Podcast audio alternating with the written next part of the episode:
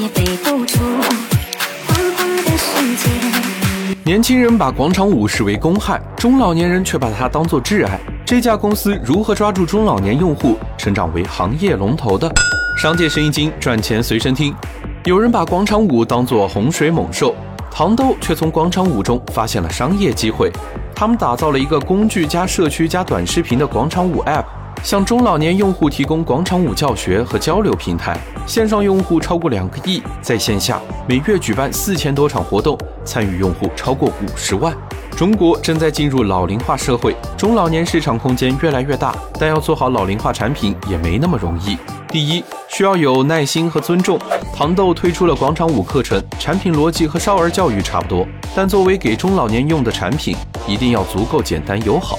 糖豆做了很多引导视频，手把手教用户怎么更新 App，怎么投屏到电视。从服务团队到授课老师，都是清一色的年轻人，语气温柔，充满耐心。为了方便学习，老师还会戴上手环，帮助用户区分左右手。第二是要能找到关键人，要和中老年用户建立信任，就必须有线下交流。于是糖豆花了大力气去和广场舞领队、达人用户建立合作，他们是广场舞队伍里最有号召力和影响力的角色。糖豆给他们提供了各种资源和展示平台，把他们变成了自己的代言人。中国有两百多万个广场舞舞队，他们的队长基本上全在糖豆上，糖豆自然就成了广场舞领域的龙头。二零一九年四月，糖豆完成了一亿美元的 C 轮融资，公司估值超过十亿美元。老年人市场日益发展壮大，在你的行业有哪些新的商业机会呢？